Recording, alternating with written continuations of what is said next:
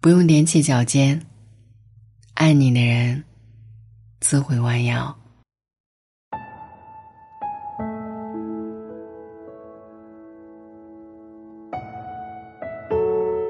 有人说，爱情就像一捧沙，抓得越紧，流失的越多。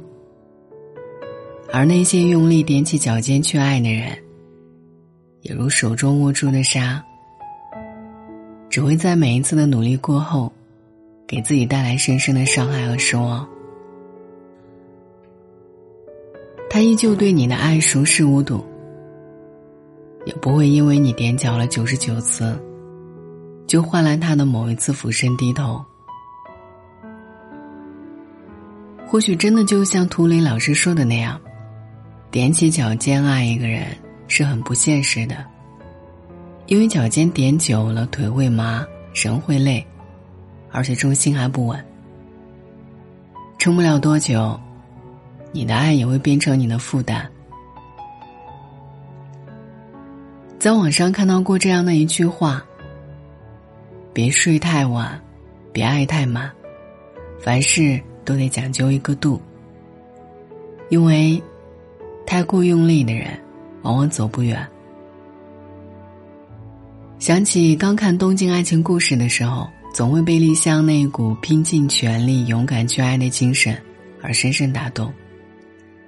可等再过一段时间去看，也会为这一个在恋爱中百分百努力。最后被丸子伤了太多自信的女孩，感到深深的疼惜。不可否认，丽香对丸子爱的炙热，也爱的无怨无悔。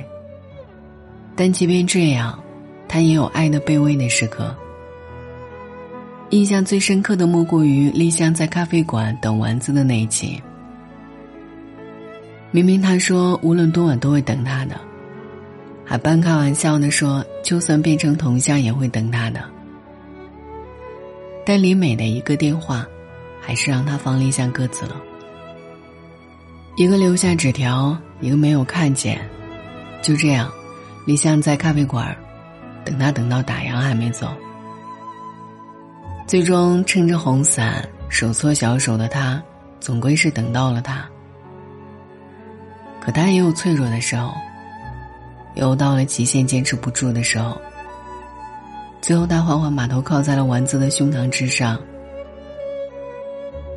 虽然你离我这么近，看起来却好像好远。这是为什么呢？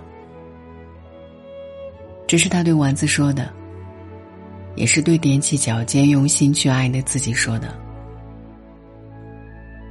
他知道，他心里一定有李美。可还是让自己义无反顾的爱上了他。他告诉他记得好好抓住自己，可他还是一再的辜负他。当他闹着要去爱媛时，当他一遍遍问他关于是否去洛杉矶之事时，他只是想知道他爱他，也想让他明白，他是为了让他挽留住他。可惜这时候的他，满心满眼只有李美。一次次的伤害与辜负，还是让他选择了放手。而爱媛之行，是他留给自己最后的体面，也是他对丸子最后的卑微之爱。珠子上刻下你我的名字，走过这里的每一条路。看过这里的每一片景，仿如你真的同我起来了。纸巾上留下的那一句“再见”，是他对自己的这个爱情故事写下的最终结局。或许以后，他不用爱的沉重，也不用爱的卑微，也会遇到等他的人来爱他。张爱玲曾说：“喜欢一个人，会卑微到尘埃里，然后开出花来。”可事实却是，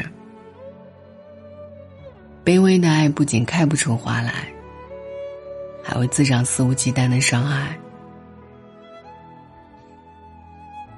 诚然，一个人若是真的爱你，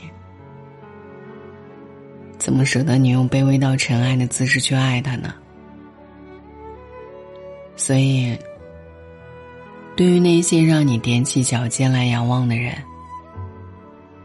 不如趁早离开吧，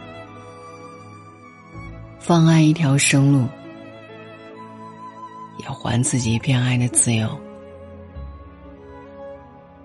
有人说，真正的爱情就是不紧张，就是可以在他面前无所顾忌的打嗝、放屁、挖耳朵、流鼻涕。也有人说，爱情最好的模样大抵是：我愿意为你踮脚，而你也愿意为我低头。就像网上说的那样，你长得太高，我需要踮起脚尖才能亲到你。其实，你不用踮起脚尖的。只要你想，我愿意低头。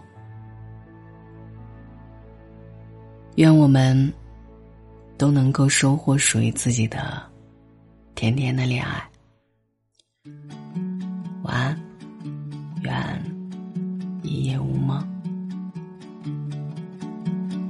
What if I loved you, thought of you only? Woke up each morning dreaming about your blue eyes staring at me.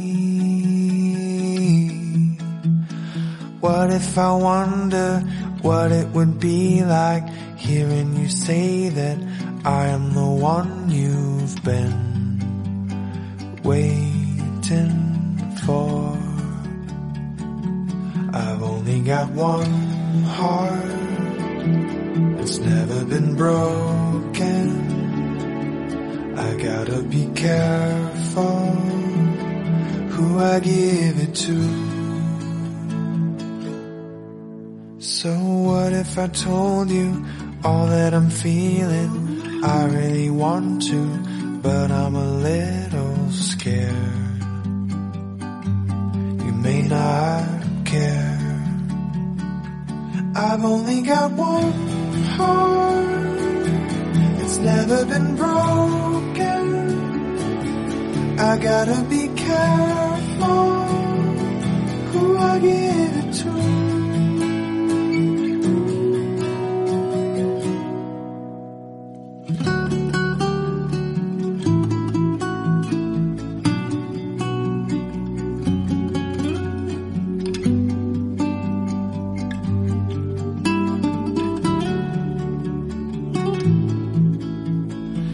What if I loved you, thought of you only, woke up each morning dreaming about your blue eyes, staring at me,